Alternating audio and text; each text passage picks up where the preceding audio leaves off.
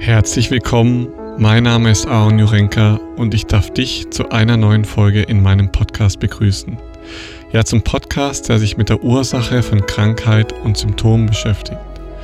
In dieser Podcast-Reihe möchte ich dir zeigen, was deine Symptomatik oder deine Krankheit mit deinem Unterbewusstsein zu tun hat und wie du mit ganz einfachen Tools und Techniken deine Symptomatik auflösen kannst. Heute mit dem spannenden Thema der Symptomklassen aller Druckkrankheiten. Und da die meisten Menschen an Druckkrankheiten leiden, habe ich gedacht, machen wir hierzu mal eine gesonderte Folge.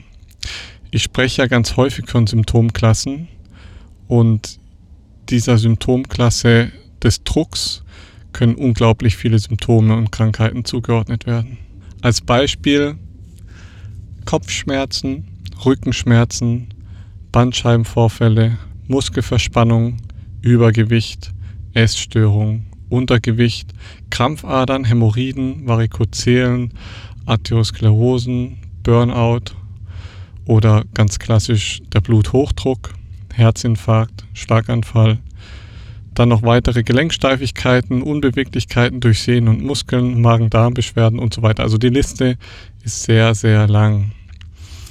Und wenn ich jetzt dein Symptom noch nicht aufgezählt habe, dann kannst du einfach mal nach dieser Podcast-Folge prüfen, ob du dich hier in dieser Thematik des Drucks, der Spannung und der Enge wiederfindest. Dann weißt du ziemlich genau, ob das vielleicht auch dein Thema ist. So, und heute habe ich mir gedacht, ich starte mal mit einer Geschichte von einem chinesischen Weisen. Es gibt ja viele so Erzählungen und äh, Sprüche, Gedichte, wie auch immer. Und hier in dieser Geschichte geht es um einen chinesischen Weisen, der gefragt wird, wie können wir der Hitze entfliehen? Und der Weise antwortete, begib dich mitten ins Feuer. Wie aber sollen wir dann den sengenden Flammen entfliehen? Und der Weise sagt, Du wirst keinen Schmerz mehr verspüren. Mit der Hitze, die hier angesprochen wird, ist natürlich das ganze Leid gemeint und die ganzen Dinge, die wir als negativ oder unangenehm und unschön bezeichnen würden. Also das ganze Leid, was einem Menschen in seinem Leben begegnet. Interessanterweise gibt es hierzu viele verschiedene Sinnbilder, also zu, zu, dieser Thematik, sowohl in der Religion als auch in der Kunst. Und ein weiteres Beispiel wäre zum Beispiel die göttliche Komödie, in der Dante und Virgil feststellen, dass der Weg aus der Hölle genau im Mittelpunkt der Hölle liegt. Und letztendlich geht es immer in allen Sinnbildern um genau dieses eine Thema. Und worauf ich mit diesen Sinnbildern hinaus will, ist, dass wir in Zeiten von Glück und Freude uns gar keine Gedanken darüber machen, im Augenblick, also in der Gegenwart zu sein bedeutet, in solchen Augenblicken vergessen wir uns selbst und das Denken. Und wir machen keinen Versuch, uns irgendwie davon abzusondern oder zu teilen, sondern wir machen einfach die Erfahrung und genießen diese Erfahrung. Sobald wir aber Schmerz begegnen, egal ob jetzt physisch oder nur im Bewusstsein, im Fühlen, im Realen oder nur in der Angst vor dem Morgen, beginnt die Spaltung und damit dieser ständige Kreislauf in uns. Das heißt, in dem Moment, wo wir verstehen, dass das geistige Ich der Wirklichkeit, also der Gegenwart, nicht entfliehen kann, weil das geistige Ich nichts anderes ist als das, was ich jetzt weiß, wird die innere Unruhe und der Zwiespalt enden. Es ist ein bisschen kompliziert erstmal, aber eigentlich relativ einfach. Also zusammengefasst bedeutet es für uns, dass uns eigentlich keine andere Möglichkeit bleibt, als dass wir uns dem Schmerz oder der Furcht oder der Langeweile oder dem Kummer einfach stellen, ihn fühlen oder ihn einfach ganz da lassen. So wie wir es mit Glück, Freude und Erfüllung auch machen. Es ist einfach da und wir spüren es. Der menschliche Organismus besitzt eigentlich unglaublich viele Kräfte, sich physisch oder auch psychisch Schmerzen anzupassen. Aber dieser Mechanismus kann nur voll und ganz zur Geltung kommen, wenn wir eben anfangen, den Schmerz nicht ständig durch irgendwie so eine innere Anstrengung und Ablehnung wegzuschieben und wegzudrängen, also nicht da sein zu lassen. Jetzt zusammenfassend kann man also sagen, in dem Moment, wo wir das Ich vom Gefühl anfangen trennen zu wollen, lösen wir den Schmerz erst so richtig aus und gießen wortwörtlich Öl ins Feuer, was ich ganz häufig bei zum Beispiel Entzündung erlebe. Das heißt, Ziel ist es, zu fühlen, zu spüren und anzunehmen, weswegen ich auch jede tiefen Meditation mit meinen Klienten immer damit anfange, dass erstmal alles da sein darf. Weil wenn alles da ist, befinden wir uns in der Mitte. In dieser schönen Mitte, von der immer alle reden. Aber ich glaube, die meisten verstehen gar nicht, was mit der Mitte oder in der Mitte sein, ja, was, was man darunter versteht. Weil in der Mitte zu sein bedeutet sowohl Schmerz als auch Glück anzunehmen. Das heißt, die meisten Menschen versuchen leider immer noch, sich von den unangenehmen Gefühlen oder Symptomen abzugrenzen oder sich irgendwie davon entledigen zu wollen, sie wegmachen zu wollen, so dieses Wegschieben, Wegdrängen. Und das ist ganz einfach anstrengend. Und diese Anstrengung erzeugt eigentlich in jedem Menschen einen Zustand der Spannung, in der der Schmerz erst so richtig aufflammt und verstärkt wird. Wenn jetzt aber alles da sein darf, auch der Schmerz, lässt die Spannung nach. Und der Geist und der Körper fangen an, diesen Schmerz zu absorbieren, beziehungsweise ich spreche gern davon, dass die Energie, die dahinter steht, hinter diesem Schmerz, hinter diesem Symptom, sich aus dem Körper lösen kann. Ja, weil wir ihn ja praktisch kein Öl mehr ins Feuer gießen. Bedeutet, die Energie kann den Körper letztendlich wieder verlassen und die Symptome lösen sich auf.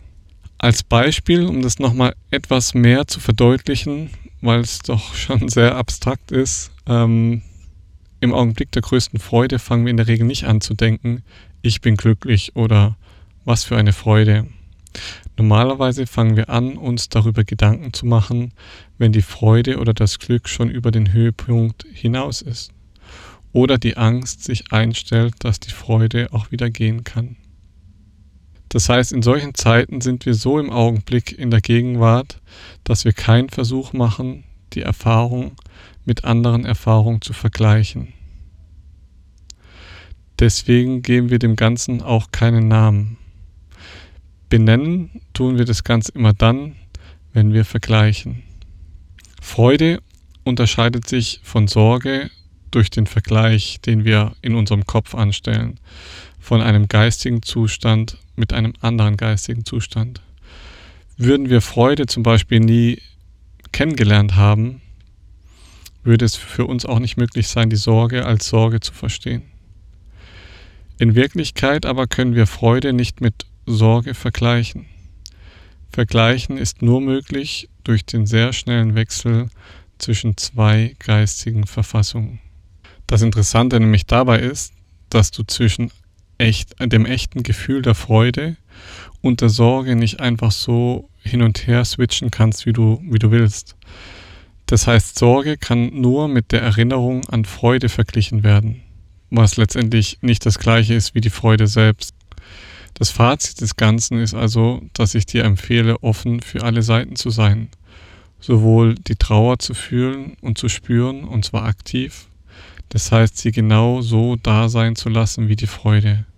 Genauso wie die Wut und die Aggression wie Glück und Erfüllung. Letztendlich soll es ja heute mehr um das Thema des Drucks, der Enge und der Spannung gehen. Und an diesem Beispiel der Symptomklassen von Druck, Enge und Spannung wird das Ganze für dich jetzt nochmal sehr praktisch. Weil Druck, Enge und Spannung beginnt immer da, wo wir irgendwas in unserem Leben eben nicht da sein lassen. Egal, ob das jetzt eine Emotion ist, ein Gefühl ist oder eine Erinnerung.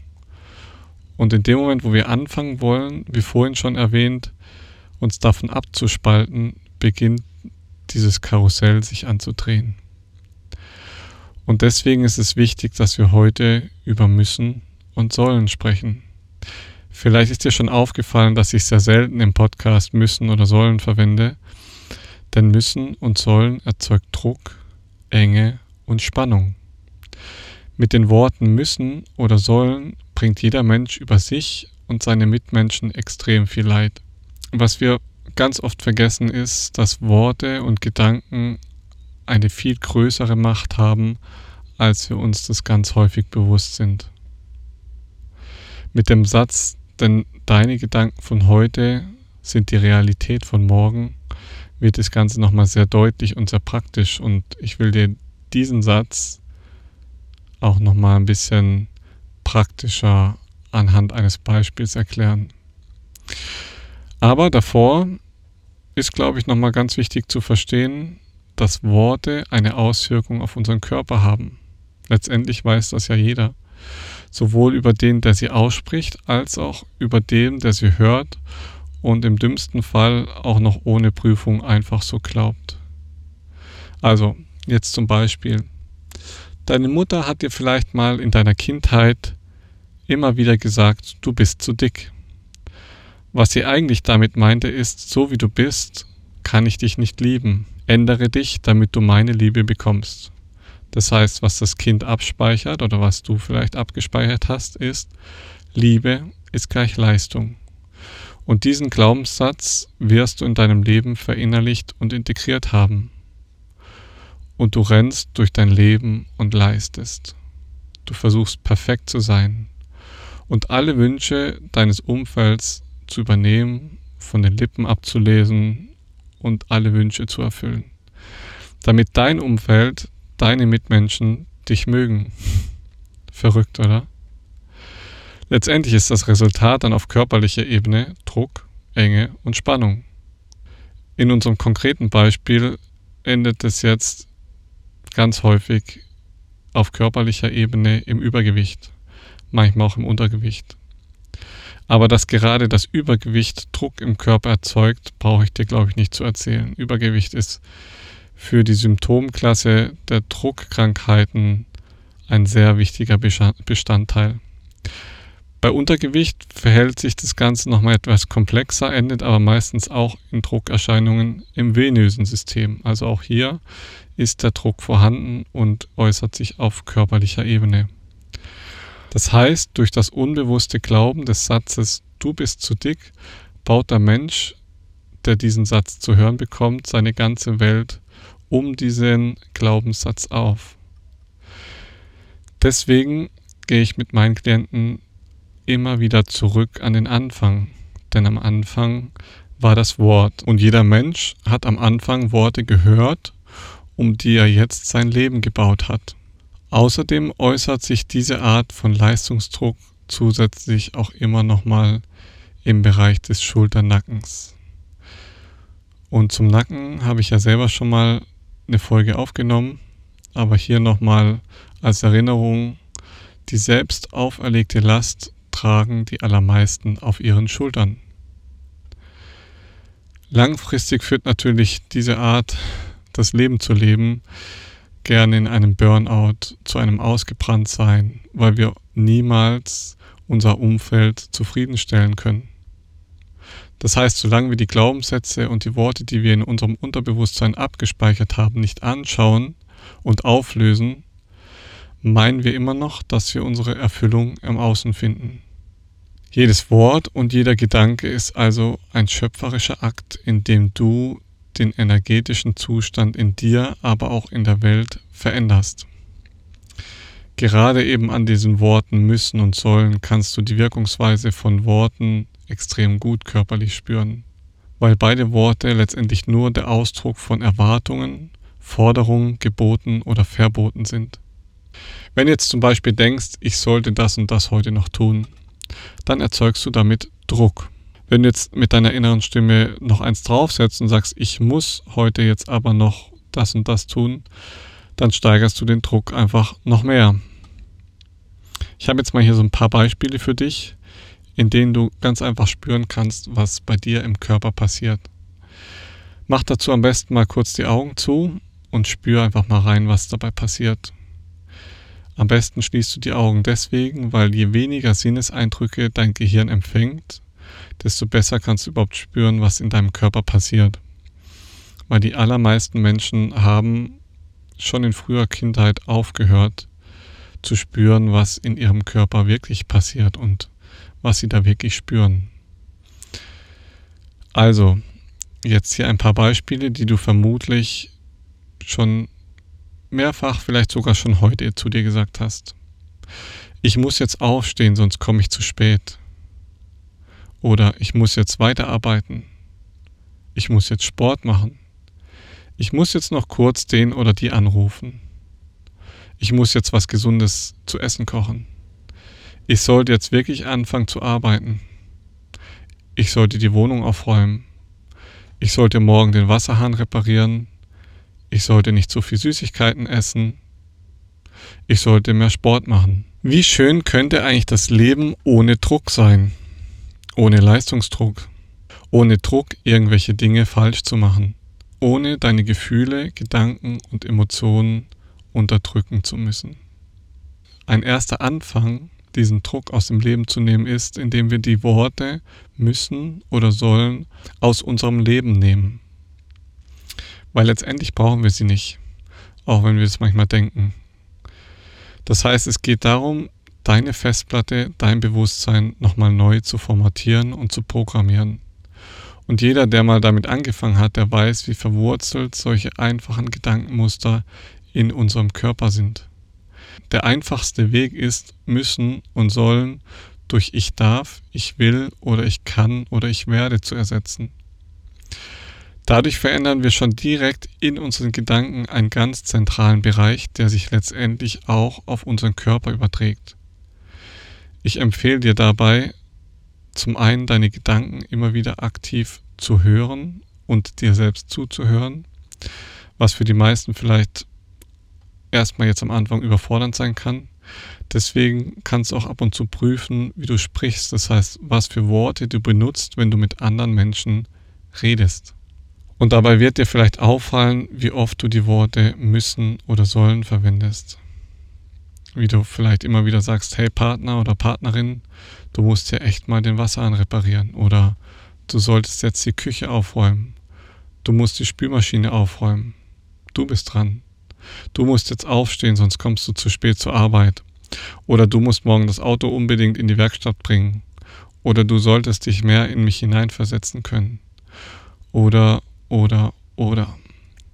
Letztendlich ist die Liste der Beispiele, glaube ich, ewig lang und dir wird schnell auffallen, in welchen Bereichen du das besonders lebst.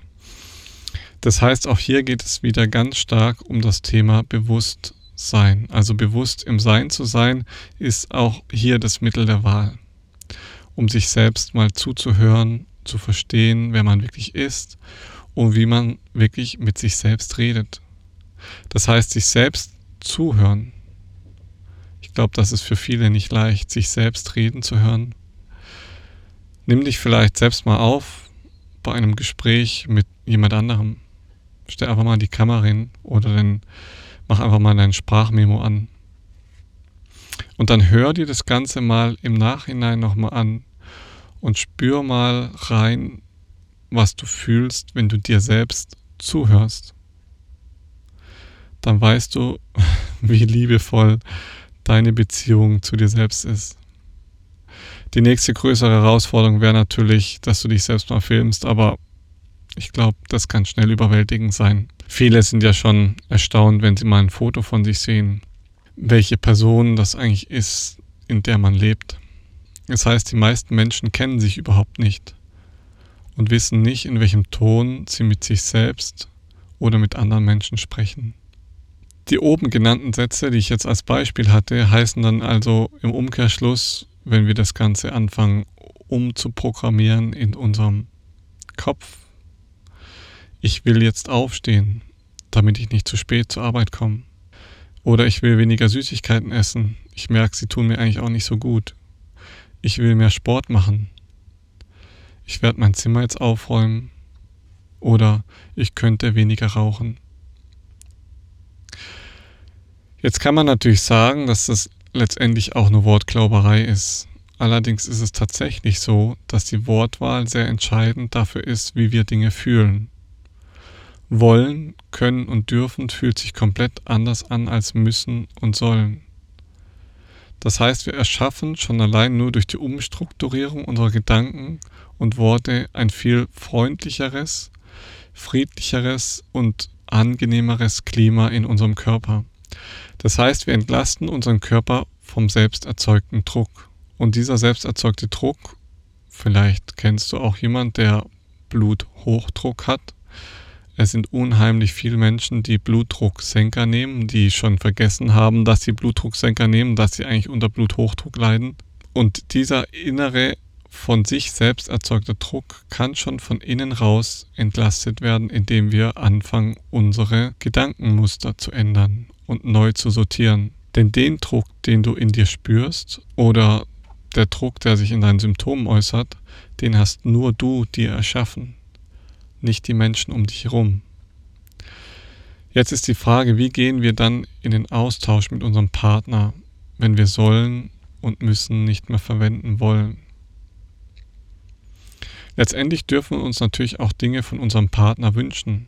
Und es ist auch wichtig im Miteinander, dass wir diese Wünsche auch in Worte formulieren. Besonders wichtig ist dabei aber die Einstellung, die wir unserem Partner gegenüber haben. Denn es ist wichtig, dass wir unserem Partner überlassen, ob er jetzt diese Wünsche erfüllen mag oder auch nicht. Das heißt, der Partner darf selbst entscheiden, ob er diese Wünsche erfüllen kann oder will. Wenn du ihm aber diese Entscheidung nicht lässt, bist du ihm gegenüber nicht in der Liebe und baust im gleichen Moment mit deinen Erwartungen enorm viel Druck und Spannung auf. Und die große Frage ist natürlich, wie reagierst du, wenn dein Gegenüber den Wunsch aktuell noch nicht erfüllen kann oder will?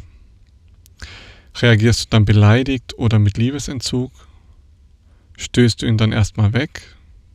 Ja, dann siehst du auch hier, wie sehr du in deinem Muster deiner Eltern gefangen bist. Liebe ist gleich Leistung, wie ich am Anfang gesagt habe. Erfüll meine Wünsche, damit ich dich lieben kann. Das nennt man Erpressung. Und wie du in dem Wort Erpressung schon hören kannst, hat Pressen mit unglaublich viel Druck zu tun. Und ob du es glaubst oder nicht, genau diese Art von Erpressung leben ganz viele Menschen in ihrer Beziehung, in ihrer Beziehung mit ihrem Partner, aber natürlich auch in der Beziehung mit Familie und Mitmenschen. Das hat, glaube ich, sehr wenig mit einem glücklichen Leben in Freiheit und Leichtigkeit zu tun, in Gesundheit und Freude. Und hier schließt sich jetzt auch wieder der Kreis zum Anfang, bedeutet im Umkehrschluss der eigentliche Grund, warum wir Menschen ganz häufig so verbittert und enttäuscht sind, liegt nicht darin, dass es Streit, Tod, Schmerz, Angst oder Hunger gibt, sondern darin, wie wir damit umgehen. Denn sobald solche in Anführungszeichen unschönen Dinge uns begegnen, fangen wir innerlich an zu kreisen, uns zu wehren, uns zu winden und beginnen mit dem Versuch, dieses Ich aus der Erfahrung loszubekommen. Letztendlich versuchen wir, wie so eine kleine Amöbe, uns von diesem Teil des Lebens zu schützen, indem wir uns in zwei Teile spalten.